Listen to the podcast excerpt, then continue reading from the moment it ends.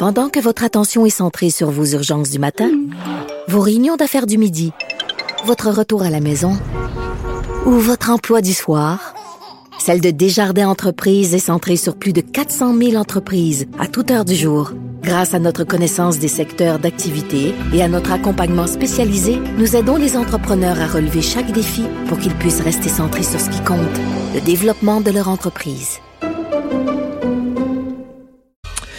Samedi 1er février, c'était pour certaines personnes le Hijab Day. C'est une journée où en Occident, certaines femmes, certaines féministes euh, encouragent le port du voile par des femmes qui ne sont pas de confession musulmane par, entre guillemets, solidarité avec les femmes qui portent le voile.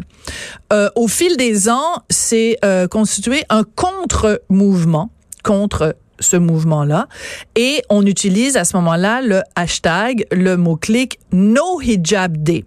Et par solidarité avec les femmes qui sont envoyées en prison, euh, qui sont euh, flagellées, qui sont torturées, qui sont menacées, qui sont intimidées parce qu'elles refusent de porter le voile, des femmes occidentales qui ne sont pas forcément de confession musulmane s'impliquent et euh, milite en utilisant le hashtag No Hijab Day. Alors, où est-ce qu'il faut se situer? Où est-ce qu'on peut se situer dans ce débat-là? On va en parler avec Leila Lesbeth. Elle est membre fondatrice de Pour les droits des femmes du Québec et également de l'Association québécoise des Nord-Africains pour la laïcité. Madame Lesbeth, bonjour. Bonjour, Madame Desrochers. Quand vous entendez dire que des femmes qui ne sont pas de confession musulmane choisissent volontairement de porter le hijab le 1er février par, entre guillemets, solidarité avec les femmes voilées, comment réagissez-vous? Bon, d'abord, euh, je trouve ça euh, vraiment euh, insultant et doublé d'une ignorance qui, qui, qui n'a pas de qualificatif tellement qu'elle est qu'elle est grande. Qu'est-ce que ces gens-là ignorent? Qu'est-ce que ces gens-là ignorent, Madame Lesbeth? En fait, ce qu'ils ignorent, c'est que le hijab, d'abord, je ne vois pas comment qu'on peut être euh, solidaire avec un signe d'oppression, avec un signe patriarcal. Même s'il y a des personnes qui le choisissent volontairement, il ne perd pas cette définition d'être patriarcal et sexiste pour les femmes, c'est un enfermement. Vous savez, il y a des personnes qui ont choisi volontairement le, nazisme, il y a des personnes qui ont choisi volontairement d'aller dans des mouvements euh, politiques extrêmes. Cela ne veut pas dire qu'il faut être solidaire avec eux. Au contraire, il faut combattre tout ce qui est extrémiste et tout ce qui touche justement à euh, l'épanouissement de la personne. Par contre, ce que les, je vais faire l'avocat du diable, ce que disent, ce qu'affirment les gens qui sont en faveur de ce hijab day le 1er le 1er euh, février, elles, ces gens-là disent euh, une femme qui se promène avec le hijab en Occident euh, va être intimidée, elle va être victime de discrimination, etc. Donc par solidarité avec ces femmes-là pour qu'elles ne se sentent pas seules, il faut porter le hijab pour leur dire nous sommes sororité là, nous sommes solidaires de votre combat et nous dénonçons la discrimination. Qu'est-ce que vous répondez à cet argument-là?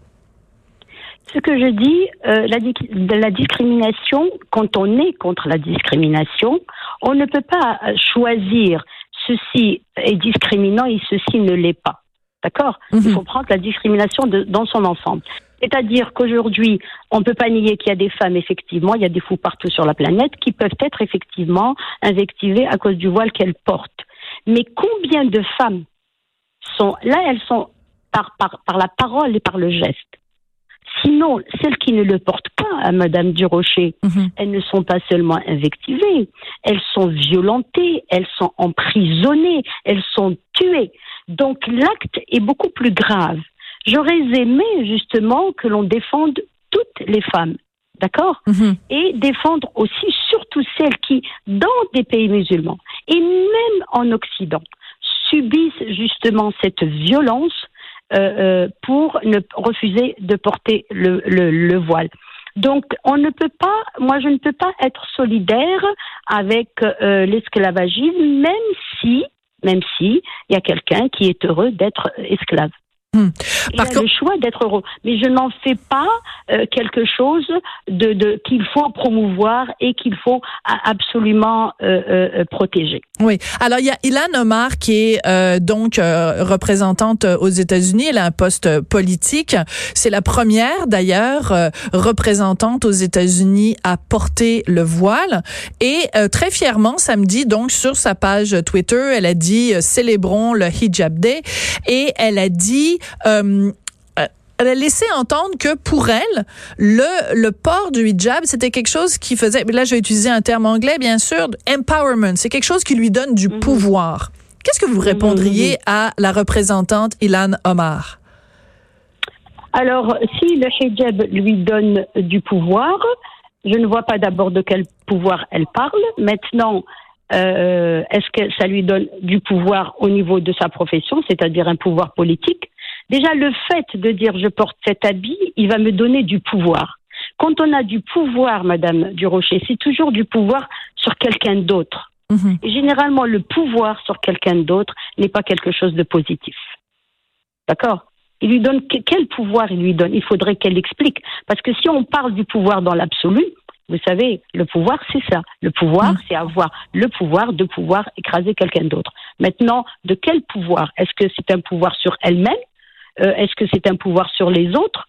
Quel pouvoir cela lui donne? D'accord? Et j'aurais aimé justement que cette femme qui est arrivée à, de hautes fonctions n'oublie pas que ce pouvoir, le pouvoir qu'elle a, il existe, c'est le même pouvoir qui réprimande les femmes dans les pays musulmans. Et chaque fois que nous avons ce genre de discours en Occident, les femmes qui en payent le prix, mm. c'est celles qui, dans les pays musulmans, refusent de se soumettre à euh, cette euh, injonction, qui les minorise, qui les, euh, qui les montre en fait uniquement comme objet sexuel. Mm.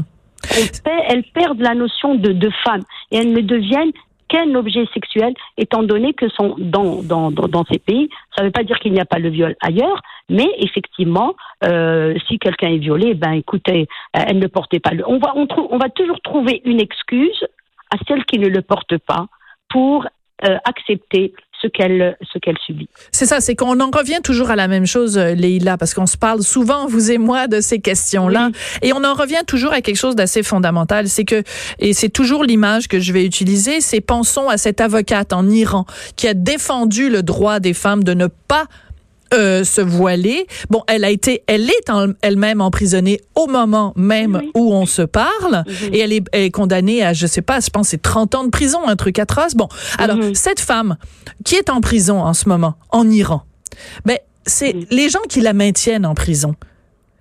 Ça leur donne des munitions parce qu'ils peuvent dire à cette femme, euh, ben regardez, en Occident, non seulement il y a des femmes de confession musulmane qui portent le voile, mais en plus, des non-musulmanes, par solidarité, le portent le voile. Alors, qu'est-ce que t'as, toi, d'affaire à nous enquiquiner, à défendre des femmes qui refusent de le porter? Ça donne des munitions à des gens dans ces pays-là, en Iran entre autres, pour continuer à opprimer les femmes. Je comprends pas que les féministes occidentales ne voient pas qu'elles donnent des munitions.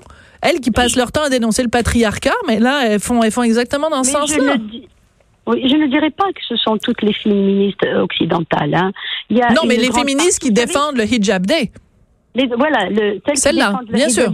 mais malheureusement aujourd'hui, euh, Madame de Rocher, vous le savez très bien que celles qui ne euh, qui ne le défendent pas, celles justement qui sont contre le port du voile et qui expliquent pourquoi et qui expliquent qu'il n'a même pas une, une, une origine, euh, il n'a même pas, euh, comment dirais-je, euh, son existence de l'islam dans l'islam. Il, n'est pas demandé dans le Coran aux femmes mhm. de se voiler.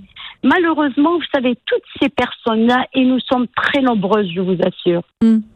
on, on est tue à travers toute, toute la planète. On n'a pas le droit à la parole en Europe, on n'a pas le droit à la parole, bon, surtout ici euh, en Amérique du Nord. Vous savez, il y a quelque chose qui vient de se passer euh, juste hier au niveau de l'Union européenne ou bien. Oui, parlez-moi, parlez-moi de ça. Exactement. C'est le Parlement européen qui, dans sa majorité, a pour la première fois refusé les accommodements raisonnables. Hum, c'est énorme. Pour, Ah ben c'est énorme pour non-discrimination. Malheureusement, quand est-ce qu'on verra euh, cela au, euh, en Amérique du Nord, au Canada?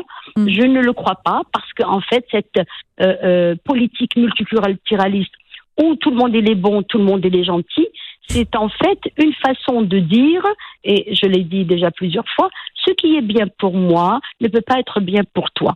Je vais euh, euh, vous, vous, dire par exemple qu'aujourd'hui, euh, la journée du voile en Occident. Vous savez, j'ai un petit peu ma famille et des amis un petit peu partout en Europe et on parle de cette journée. Cette journée, elle est en train de, de, de perdre au niveau, comment dirais-je, de la mobilisation. Parce qu'en fait, aujourd'hui, on parle beaucoup plus en Occident des femmes iraniennes, ce qu'elles subissent. Des femmes, euh, euh, comment dirais-je, euh, saoudiennes, ce qu'elles subissent. Mm. On entend les deux voix. Ici, on n'entend pas tellement les deux voix. Et je trouve que cette femme qui est arrivée à ce poste aux États-Unis, qu'elle aurait eu la même chose dans un pays musulman? C'est justement ce manque. Excellente question. Vous savez, ce que ce que dit l'islam quand bien je ne parle pas de l'islamisme hein, parce que ça c'est vraiment l'islamisme. Oh ben on fait pas d'amalgame, on fait pas d'amalgame entre les deux. Voilà. Oui, mais, mais euh, vous, vous ne faites pas d'amalgame, mais il, est fait en, Occident beaucoup. Oui, oui. Beaucoup. Il est fait justement pour nous maintenir mhm. dans le patriarcat le plus abject. Mm. C'est ça justement qui est à dénoncer. Alors que l'islam parle d'empathie. Vous savez, et quand on a de l'empathie, on se met à la place de, de l'autre. On essaye de comprendre la souffrance de l'autre. Alors, j'ai été, vous savez, quand vous allez sur le, le site de, de, du mouvement qui a été lancé, bien sûr, à partir des États-Unis pour euh, la, la, journée du hijab, quand vous lisez, parce qu'ils actualisent toujours leur, leur texte, celui de 2020, il n'y a rien au niveau de la foi, il n'y a rien au niveau de la croyance, il n'y a rien au niveau de l'islam. Hmm. D'accord? C'est un texte vraiment de propagande. Hmm. Propagande pour l'islamisme. C'est pour ça que c'est intéressant d'en parler. Leïla, on va se quitter là-dessus. C'est tout le temps qu'on avait. Mais euh, je vous remercie d'avoir réfléchi euh, à voix haute euh, avec nous sur ces questions essentielles. C'est toujours un plaisir de vous parler. Leïla Lesbeth, membre fondatrice donc de Pour les droits des femmes du Québec et de l'Association québécoise des Nord-Africains pour la laïcité. Merci beaucoup, Leïla. Merci beaucoup, Sophie. Au revoir. Chokran.